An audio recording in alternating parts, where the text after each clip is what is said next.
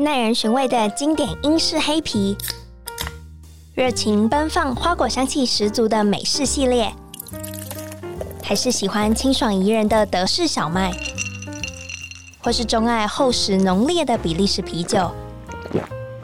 欢迎收听深饮啤酒，陪你探索来自世界的精酿啤酒，让我们一起从微醺中学习吧！Cheers！Hello，各位大家好，欢迎收听声影啤酒，我是节目主持人 Claire。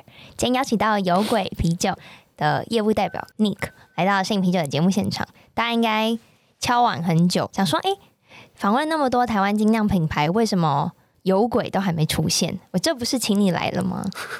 因为我们本来约四月初嘛，可是真的是时间一直 delay delay 的，对啊。那我们今天就是该出的货都出了，然后该忙的事情都排掉了，那就是今天就会比较适合。太好了，我觉得我真的也是邀请蛮久的，真的真的 大忙人。好，那有鬼是一个怎么样的啤酒品牌？嗯，我通常都会说，就是有鬼是一个非常新，然后呃很有活力，因为我们整个团队大概都是二三十岁，所以整体工作起来很像在玩啊，或者我们出活动的时候，有时候我会有一种错觉，好像我在大学的时候在办活动。就是那种感觉是很有趣的，就有点不像在工作，嗯，所以这样子整体带出来给人的感觉是比较轻松一点。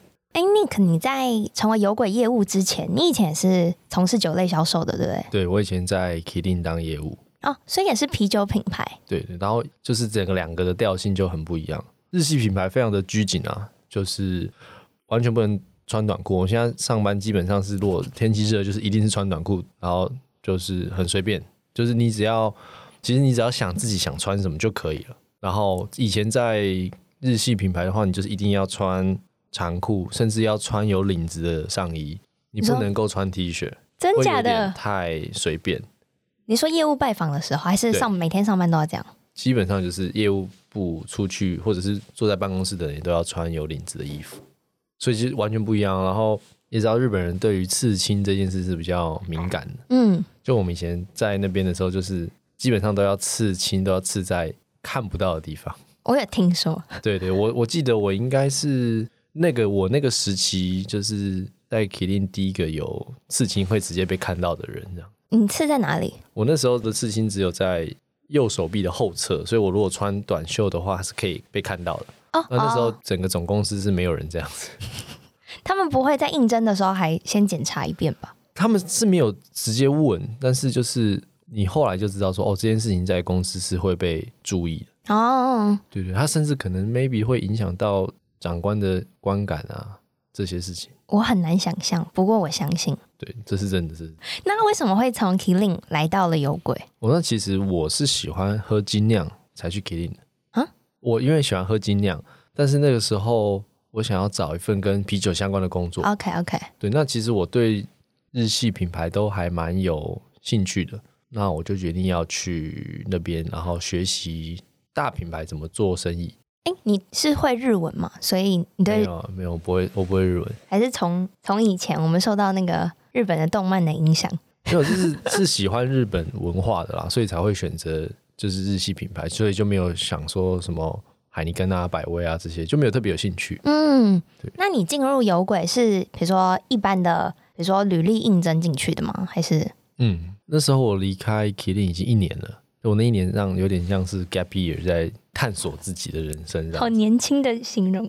可是那时候其实我已经不年轻，那时候我已经三十三了吧？哦，对对对。然后就刚好我忘记是跟业界的哪个朋友聊到，就说诶有一个新的酒厂要盖。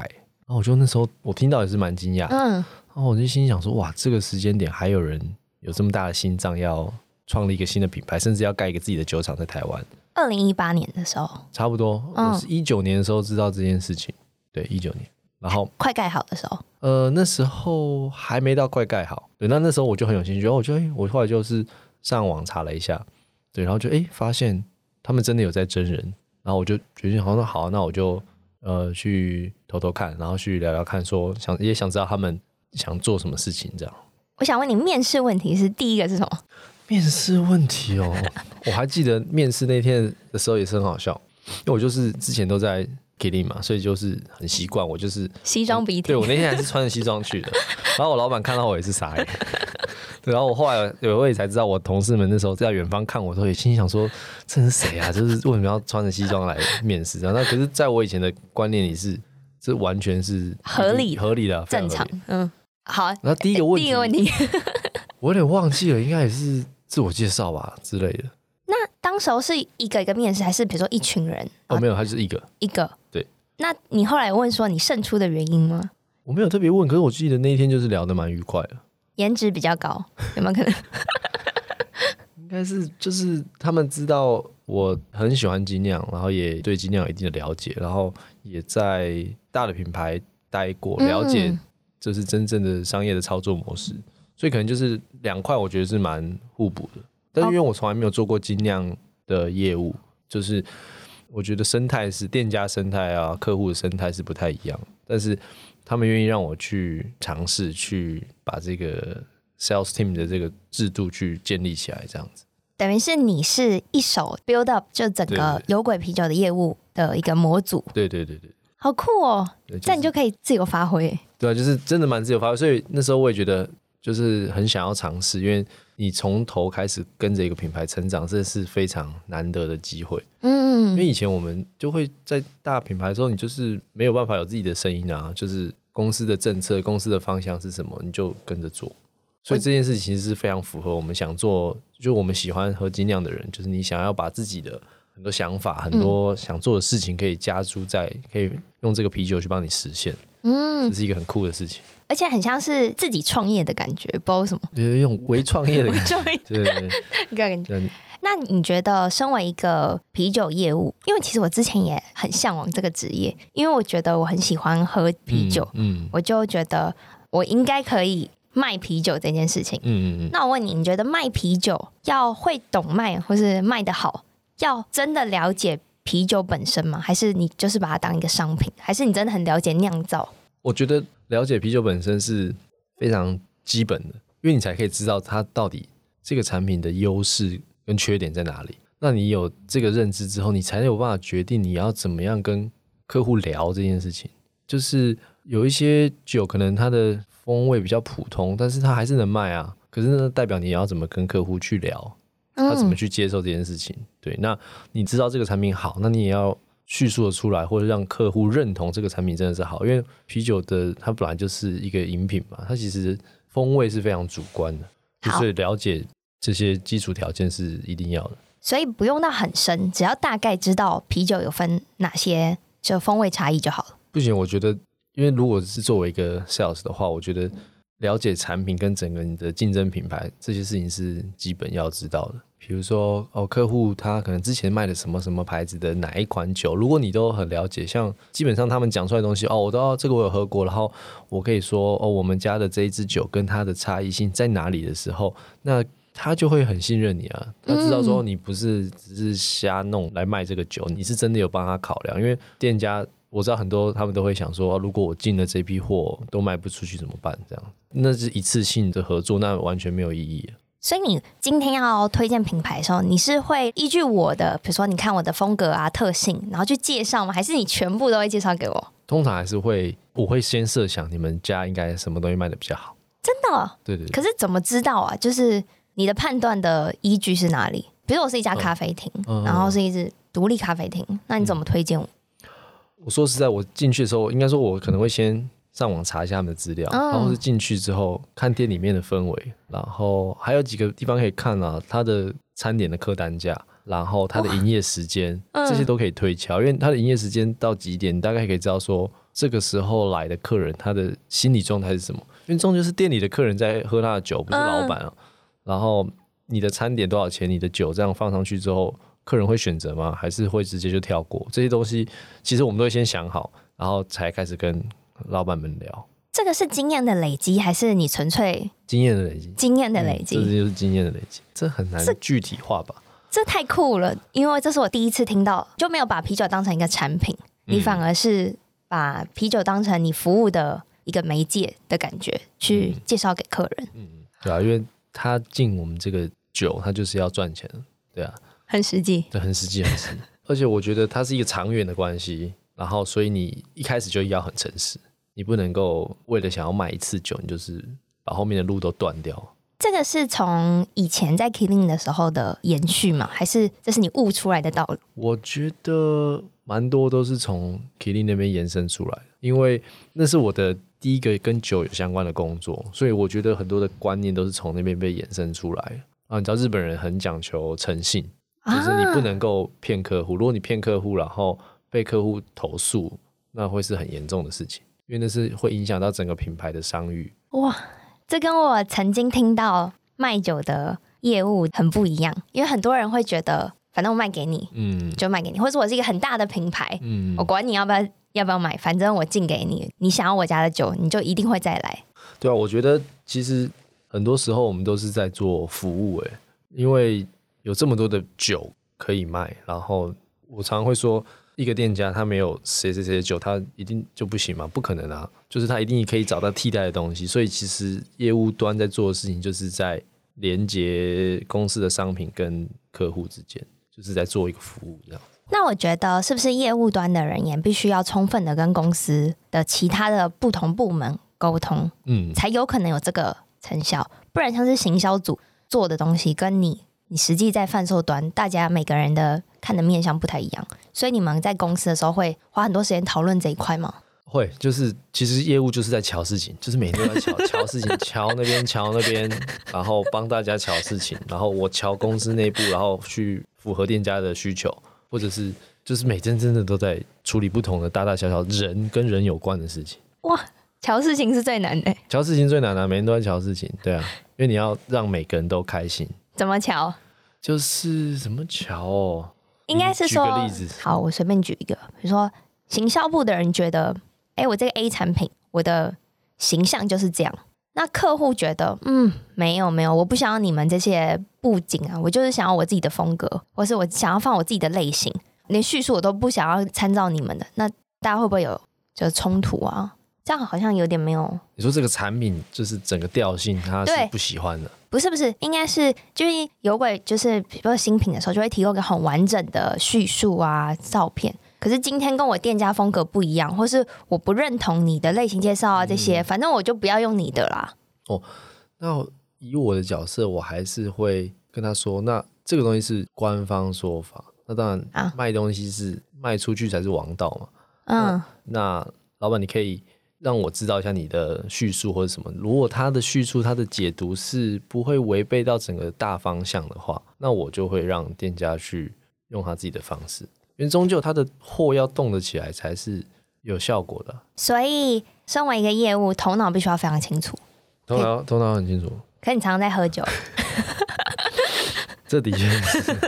所以，我有时候还是会真的会需要很多辅助工具啊、记事本啊什么，是一直不断提醒自己。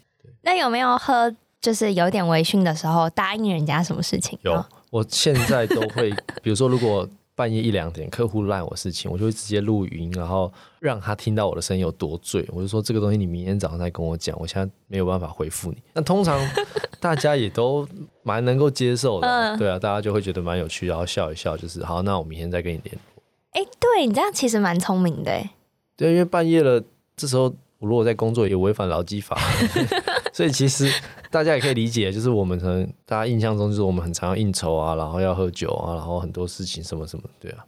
就我自己的想法是，那这样子业务其实根本没有下班时间哦。其实没有啊，我觉得没有下班时间啊，就是你没有完完全全下班时间。你即使早一点让你回到家，嗯，你的 line 不会下班啊，你的 line 还是会一直来啊。你可以关网路，你除非你有种把网路关掉，除非你有种就是放下一切，但是我没种。哇，这样压力好大，感觉不是一个很轻松的职位。看看，我觉得要看你喜不喜欢把上班跟下班的时间分开。你本来就习惯这件事了？应该是也是在九届之后才习惯这个事情。因为其实客户找你，就是代表他一定有他的事情嘛，对吧？代表肯定有订单啊，或是哦你有应酬啊什么这些事情，很少很少客户是。单纯来聊心事很少啦，真的没有特别，就是讲一些感情，没有没有没有这种东西，他们就是都是有目的。我想说，因为这个业务太暖，所以我可以跟他抒发我日常情绪。偶尔还是会聊天啦，对不对？还是会拉赛一下，就是互相取暖一下什么的。就是最近可能很忙啊什么，然后他生意不好啊什么啊之类。就是我觉得很多时候跟店家有时候蛮像朋友的。可以感觉得出来，从很多时候看到可能不同店家的 po 文都有你的时候，你就发现哦，这个人真的很认真交朋友。然后我我觉得酒界的特性会比较这样子，就是因为你你卖的东西是酒，然后大家喝了酒之后是情感层面是比较丰富的。嗯，对对对。然后我一直以为就是只有烈酒商才需要应酬。想问你，为什么精酿啤酒的业务需要应酬？哦，那我觉得可能是要问那些学长们，为什么把风气带成这样？说实在，我我现在应酬的次数跟喝的酒比以前在 Kirin 还要多。什么意思？真的假的？真的、啊、真的、啊。应酬 for what？我觉得也是，可能是客户的特性比较不一样，然后比较可以像朋友一样。以前做商业啤酒的话，你很多的客户可能是。主要是一些什么热炒店啊，或是一些就是比较大众喝酒的地方。嗯，那我那时候跟那些老板不会到那么麻吉麻吉这样子。然后现在的话，很多的客户、很多的店家，他的店本来就很有趣，你下班可能就会想要去，所以我觉得那个关系就比较紧密。你是一个晚上要应酬的业务，可是早上要对早八要去开会。现在没有到早八，可是我现在大概都。通常大概都十点左右就会在公司。那一般我知道其他酒界业务可能都是下午才进公司，或者是不进公司这样。但是我我基本上好像已经很习惯每天会进公司。那你应该是不用睡觉吧？这听起来是有在睡觉吗？就是会吓醒。我正常会如果喝醉要吓醒醒来说几点这样子，因为常常醒来你如果很害怕是十一点什么，你可能已经有约好一个会跟其他部门要开会，那会很挫赛这样。好，我问你一个，我自己也蛮常发生的，喝太多酒，隔天难免会宿醉。嗯，如果那天都要又要继续喝酒怎么办？不会很想死吗？会，前面会 会非常挣扎，你会可能到下午两三点，你都还在宿醉，很不舒服，连、啊、连午餐连午餐都吃不消，午餐可能就是点一碗汤这样，就喝热汤。然后，但是你到晚上的时候，你喝到第一口酒，你就活过来了，就是你一喝，你宿醉之后，其实是你喝酒的时候是会缓解那个不舒服。就他会会让你现在在教学嘛？对，但是 那是一个 很很摧残自己身体的方法。好，所以你说就是会一直宿醉到很不舒服，很不舒服，然后又喝了又活过来了。对，然后就又喝下去。因为我是我自己是喝开了，我会一直追酒的人。加一，我也是。对啊。哇，这是一个无止境的循环。对，那是一个很可怕的循环，这样。好，总而言之，你整个过程当中非常乐在其中的感觉，有让你一丝觉得我为什么要这么累吗？比如说隔天醒来的时候，然后可能看着镜子中的自己怎么那么的憔悴的时候，会觉得我干嘛啊？我这样子。对，但是就是慢慢慢慢慢慢的调整自己的节奏啊。嗯，你后悔，但是你还是要改进嘛。我现在都会尽量让自己就是不要到天亮才回家这样。这是一个最低的底线。对对对，这这到天亮真的太累了。对，你至少三四点要回到家。我现在觉得你突然有很多助理可以帮你分担一些事情，好像也不错。不然 这很难，就是维持又要应酬，然后又要思绪清晰。对啊，就是现在没有到每天喝了啦，但是吐司巨变大冰红那一周，那天是礼拜五嘛，我记得我那那一周也是喝了一二四五，之后休礼拜三。对，就是这样一路这样。我也不知道自己怎么撑过来，反正就是你会觉得一个礼拜很快，就是一天又很快这样子又过去了这样。我看到你的时候，你已经很醉了。我那天中途还断片，然后之后又到活动结束继续，然后收东西啊，帮忙整理啊。所以你是那种断片以后会活过来的人哦？就是休息一下还在活过来，因为我断片之后，我不会睡觉，我也不会干嘛，我会开导航，然后大家会觉得我好像还是正常的。好，我们现在来聊聊嗯酒好了，酒吗？好。我们今天都没有聊酒，对啊，还没聊到酒。好，那我直接就是问一个我自己很少，因为我觉得如果要聊就是有鬼啤酒的常态款啤酒，可能很多人都已经很熟悉了。嗯，然后我就发现，其实你们出了非常多 R&D 系列的对啤酒，就是基本上都一次性，一次性，一次性的，比如说小批量的，对，大概就是呃两百公升，或者是做到。三百公升这样子，这么少哦？嗯，大概就是十桶到十五桶之间。哇，那真的喝得到的店其实也蛮少的。对啊，因为尤其还会看类型，就是大家都很喜欢的类型，会瞬间秒杀，因为它是一个抢购的机制，它是一个，因为我们这个东西它的目的是为了要测试，就是酿酒师们的想法，然后还有跟市场之间的联动，所以它不会做到太多。嗯，然后我们就是想出了一个方法，就是那我们就让店家们在统一的时间，然后做预购这样。那怎么抢？就是怎么非常简单，就六点时间一到。比如说你晚上六点吗？对对，比如说 A P P 叫什么什么一桶，就直接发发到我们的官方群组里面。然后谁最快？对，就是对啊。如果比如说你只有十桶，然后你是第一十一个喊的话，那你就是被取一这样。然后我们会用那个 就是 Line 官方 Line 的那个时间走，你后面会有时间嘛？你是六点三分的人，六点八分之前很 之前抢的很腥风血雨的时候，大概六点十分就一定没有了。如果我没有抢到，不是很不爽吗？可是我我们也没办法，我们只能说就是请大家先，如果我我还会做到一个事情，就是先通知大家，我会提醒他们，我会我会赖谁谁说哦，这个快要六点了，我在五点四十五点半会跟他说，哎、欸，你要等一下准备要抢那个阿弟哦，因为有时候大家在忙开店就会忘记这样，嗯嗯、很像以前学生的时候抢课哎，这有点像有点像，有点时间一到要赶快狂按的那种，对啊，所以现在其实。因为我们已经有跟很多店家就是已经合作的蛮稳定，他们就是也不太需要提醒的。现在他们就是自己都知道说，哦，六点一到就要发赖到那个官方群组。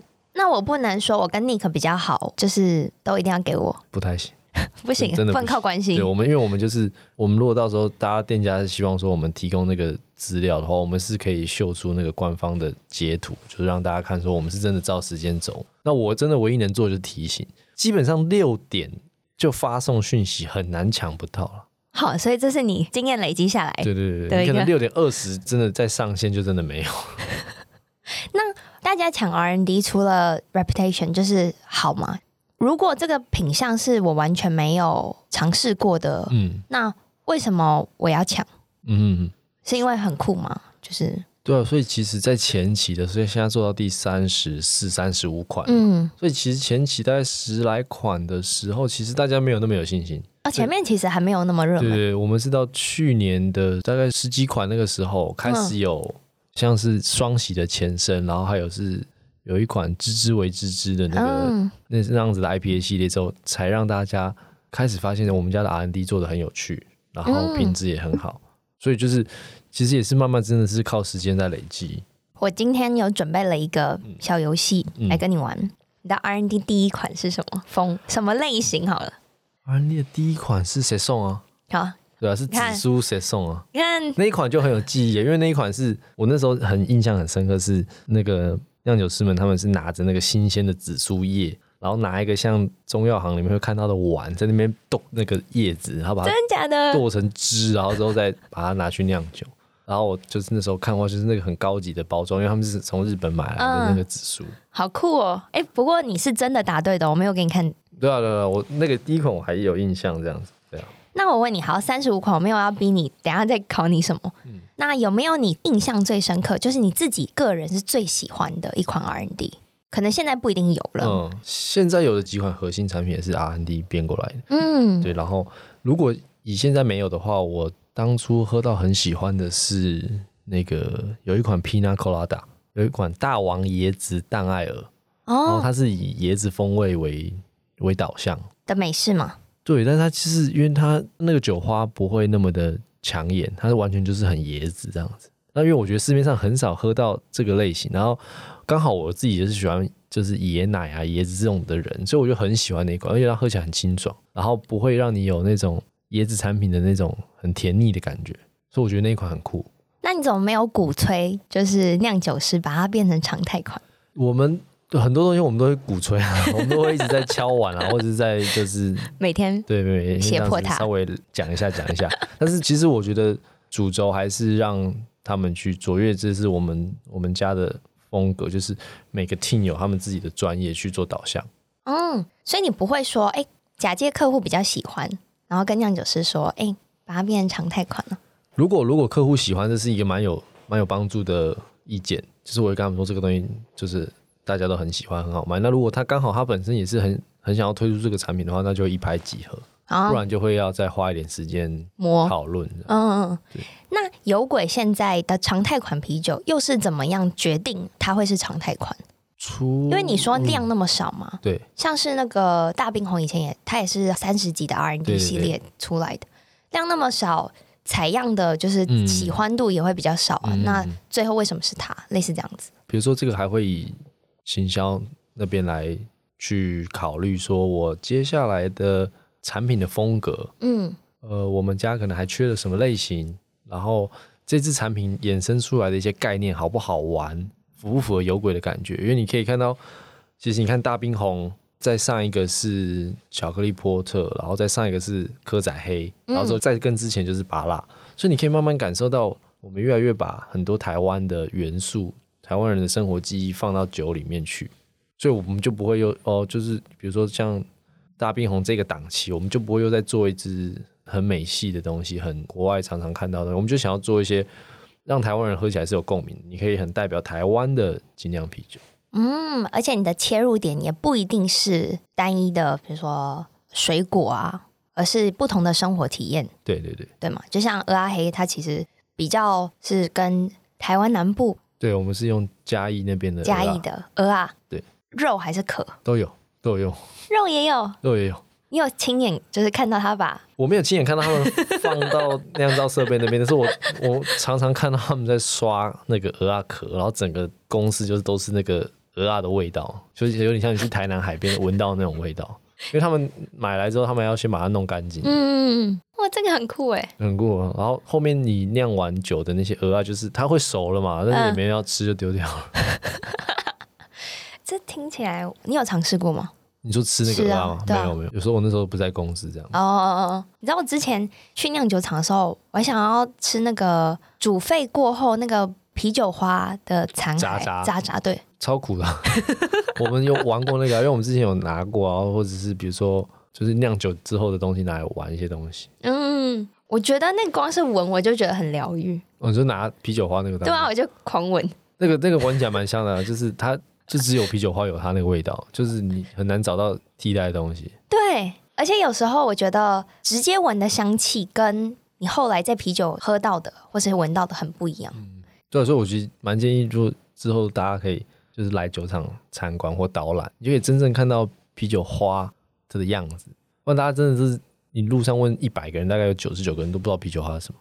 所以你比如说在介绍啤酒，你也必须要从基础的跟客人啊，或者是任何人。如果客户是有时间，他想听的话，像我们也常常会去帮客户做教育训练啊，就是外场的教育训练。真的、哦？真的？你们家不用，你们家太强了。哦、我想说，就是 偏心啊，都教别人。没有，你们家很强，不用再去。对啊，就是很多餐酒馆，他们可能外场，然后没有那么了解啤酒。那当他们想要尝试看看的话，我们就要可能花一个下午的时间，然后带着他们喝，然后带他们这样，其实。他之后也比较有信心去跟客人介绍精酿啤酒。所以你是比如说一次性的教学，还是他只要想要你再去教他，你就会再去教他？通常是一次性的，除非他就比如说过了半年，然后他们家的外场全部都换了一批人了。那 OK，那如果跟这个客户关系不错，那会再去。好啦好啦，我想说这么好，就是 永远都有免费的 啤酒课可以上。我还没遇过那么不要脸，就是一直叫你来，然后都不卖卖的很烂，他也不太会这样。好了，有道理。然后我听说是听说吗？还是反正现在可以跟你证实一下，目前卖的最好的是芭乐的盐小麦。对，是芭乐。为什么？芭乐盐小麦哦，就一个业务的市场观察。我觉得第一是它的那个稀有性，就是跟它雷同的产品真的很少。就是你说市场上吗？对啊，味道表现上，然后它的味道刚好是微酸微咸，然后又很清爽。嗯，然后它也不甜腻。所以其实它变成是一个男生女生都蛮能够接受的酒款，对。然后我一直也觉得，就是水果啤酒本来在台湾市场就是蛮主流的一块，嗯，对。那芭乐啤酒的话，我觉得店家也有话题性可以推，比较好理解。对啊，比较好，因为你有一个很明确的元素，客人可以直接说他要或不要。哦，也有道理耶。那你觉得是啤酒本身好喝，去成功 promote 这个品牌？还是行销做得好，所以啤酒也跟着卖得好。去年一开始九月的时候，的确是行销，我们找了张毅合作，嗯、这的确是让它成是一个非常大的一个卖点。然后那个时候甚至有很多的人来买这支酒的时候，他不是为了要喝，他是要收藏。对对，所以那个时候我我，我们那时候也是，我也是 吓到吓到，就是我那我装水在里面给你用。要装水哦，然后呢，封瓶，我要多少瓶就多少瓶，对。嗯、但是后来的确，我们现在得到的回响是很，就是比如说这支酒很好喝啊，然后这支酒就是很适合在搭餐啊。其实这样的回馈是对我们来说是最开心的，因为不可能永远是靠张毅的人气在卖这个酒，而是真的是大家喜欢这支酒。嗯、因为后来其实过了半年到现在，也很少人去问我说这个评标上面的人是谁，大家是真的喜欢酒的味道。那当然。其实我们每一个批次都有在做调整哦，所以是不太一样的。从一开始的出版，对，我们其实还是有调整，比如说用不同的土巴的汁，就是我们去调整这些东西，哦、因为原物料调整，然后还有就是市场的反馈，然后我们再跟酒厂同事在聊的时候，我们这是我们家蛮大的一个优势，就我们可以逐步的调整我们的产品。就是你们是很有弹性的，酿酒师不会很硬，就是觉得我一定要这样子。不不，我们其实我们就是我们。我们家沟通都还蛮不错，就是大家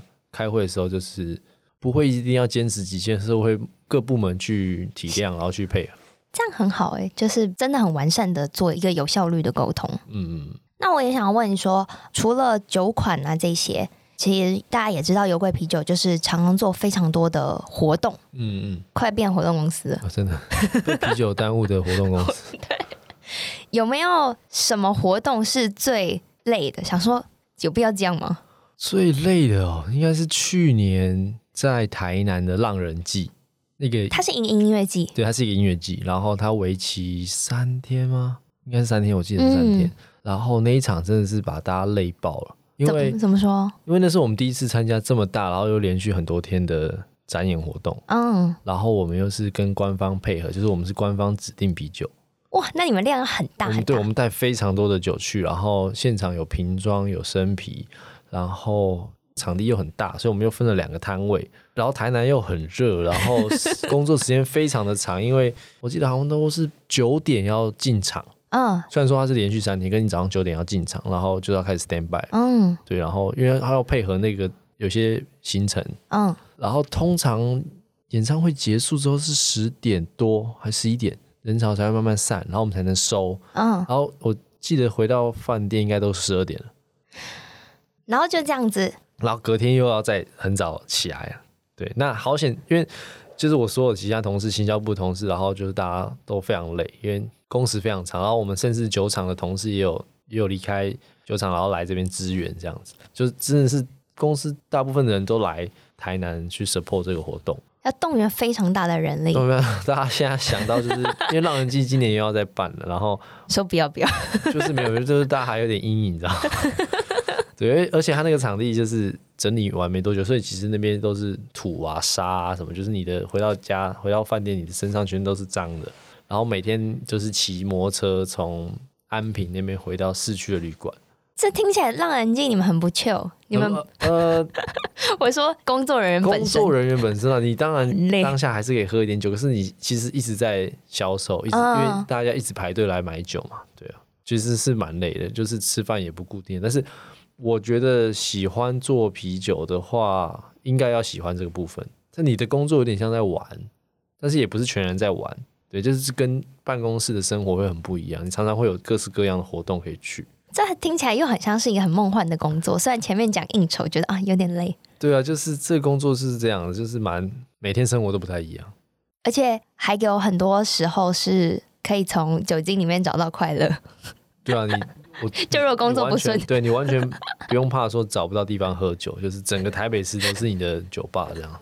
都哎，真的哎，我觉得现在你只要刷脸就好了。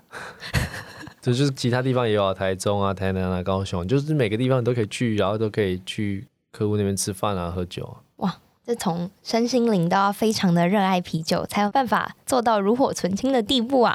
真的要蛮喜欢这个部分，因为讨厌喝酒应该很难做这一块吧？我们家基本上大家都还蛮喜欢喝酒，只有啤酒吗？没有没有，其他酒也喝，只是啤酒本身大家应该都还蛮喜欢，不会去排斥这件事情。因为有些人可能没有那么喜欢喝啤酒嘛，嗯，就是说气太胀啊或什么，但是我都蛮喜欢的。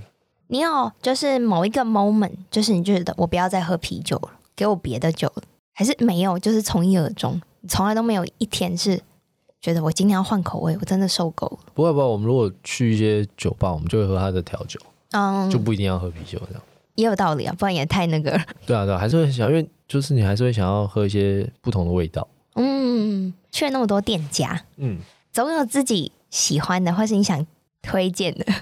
推荐给听众，我我会推荐一些，比如说有东西可以吃的，因为我想这边的听众可能都已经很熟悉精酿酒吧，那我觉得推荐一些餐酒馆，就是它其实餐酒馆的那个界限现在已经没有那么的明确，它就是一个很 chill 的地方，你可以喝到蛮多的酒，然后又可以餐点都不错，比如说最近很红的那个纯爱小吃部啊，你讲完它要更红了，他他在他在公馆那边，就是真的很很，现在基本上你去一定要定位这样子。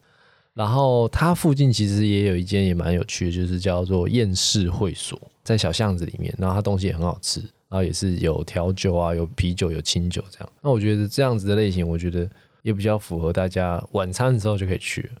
然后可以一直就不管你想不想吃东西都没关系，对，你可以，你也可以单纯喝酒。哎，这样蛮好，就是可以聚集不同的需求的朋友。对，那我啊，我可以再推荐一间，就是有一间最近是我一个香港朋友开的。在西门町，它叫做狮斗，狮子的狮，斗牛的斗，它很酷，因为他们是一对香港夫妻，然后来台湾，嗯、他们是长期要定居在台湾，然后他们就开了一个港式酒吧，所以你进去就是仿佛进入香港一样，就是任何的元素都是跟香港有关，然后你也可以在那边吃到香港的在地小吃，然后也可以喝酒。它在靠近新闻哪里啊？好有趣的感觉。比较靠近后面那边了。就是你从、啊、河堤那里，对对对对对，哦、如果你从捷运站走出来，要走大概十来分钟有，就是已经在那个停车场再过去了。哦，还可以，还是在西门町的范畴。对对对对。那你刚刚讲的都是台北的，嗯、可是你有很多客人是中南部的。对，高雄的话还蛮推荐那个挑食，它叫挑食，就它它的挑食餐酒馆，然后店里装潢也很有自己的味道。然后我觉得地点也在捷运站附近，就大家可以如果去高雄的话可以去。然后哇，这店家真的太多，这样、嗯、太广告了，这样不行不行。没有，就是要帮所有人的广告。其实我们都很欢迎，就是大家来私讯我们，呃，脸书啊或者 IG，就是你可以问说，哦，我想要喝你们家的酒，或是哪一间的餐厅你有没有推荐，然后有卖你们家的酒，我们家小编都会很热心哇帮你们回答。我们真的是做服务的。小编从这一刻很恨你，会很恨你，想说你可以说，说，对啊，就已经要放三天假弄我这样。你们没有想说要做个就是啤酒地图吗？比如说你们家的地图。有，我们之前有做，但是其实在更新上其实没有办法很及时，所以有时候之前有遇过，就是大家去然后扑空，那我们也会比较拍一些，但是我们真的没有办法随时控制说。店里有没有货？我没办法装什么监视器在那边，就是对，所以所以这件事话就是对啊，还是建议大家直接问我们比较快。好啦，反正是累是小编在累嘛。对啊，因为小编问我啊，还是我在累啊？哦，结果还是叮叮叮，刚整个节目录制的过程中，尼克的手机也是没有停过的。真的。好，今天非常谢谢我，我们真的聊了很多，真的。对，不过你真的有讲到很多就是业务的心声吧？对啊，我觉得可以，maybe 可以提供一些方向给有想要踏入酒界这个不归路的 的人，这样。那你觉得这是一个可以从事一辈子的事？我觉得可以，可以吗？我有仔细想过这件事情，因为我觉得不论是啤酒啦，酒就好了，酒是民生产业，嗯，只要有人就要喝酒，所以就要有人卖酒，所以他绝对可以让你卖一辈子。你打算卖一辈子吗？呃，目前是这样啊，对啊。好，反正一辈子还很长嘛。对啊，对啊。先说有，先 对啊。毕竟你今天是就是打着公司的名号来。对啊，说明哪一天我财富自由，我也是。就就是甩锅，就是我要走了，再见。好了，今天非常谢谢有鬼啤酒的业务代表 Nick 来到摄影啤酒的节目现场。然后这期节目也是由 ABV Bar and Kitchen 赞助播出。如果喜欢有鬼啤酒的。或是想要喝到有鬼啤酒的人，直接搜寻就可以了，对？对，直接搜寻脸书或者是 IG 都可以。那如果想跟你当朋友的是，觉得那可以加我 IG 啊，可以 follow 我 IG 啊。然后可以一直问你说，哎、欸，今天可以去吃哪里？我还蛮多朋友都会看我每天现动去哪里喝酒什么，他们就真的会有人哦，因为这样而跑去那边。哦，这样很好哎，就他们就会发现一些新的喝酒的地方。你把自己当网红在经营，不然上班很无聊啊。就是你还是到个地方可以录一些东西啊什么的。好，那你要公布你的 IG 吗？呃，在私讯我们粉专，先来我们粉钻按赞，按赞换 I 换 IG 账号。哎、欸，我觉得这个很可以。对，好啦，今天节目就到这，拜拜。谢谢，拜拜。拜拜。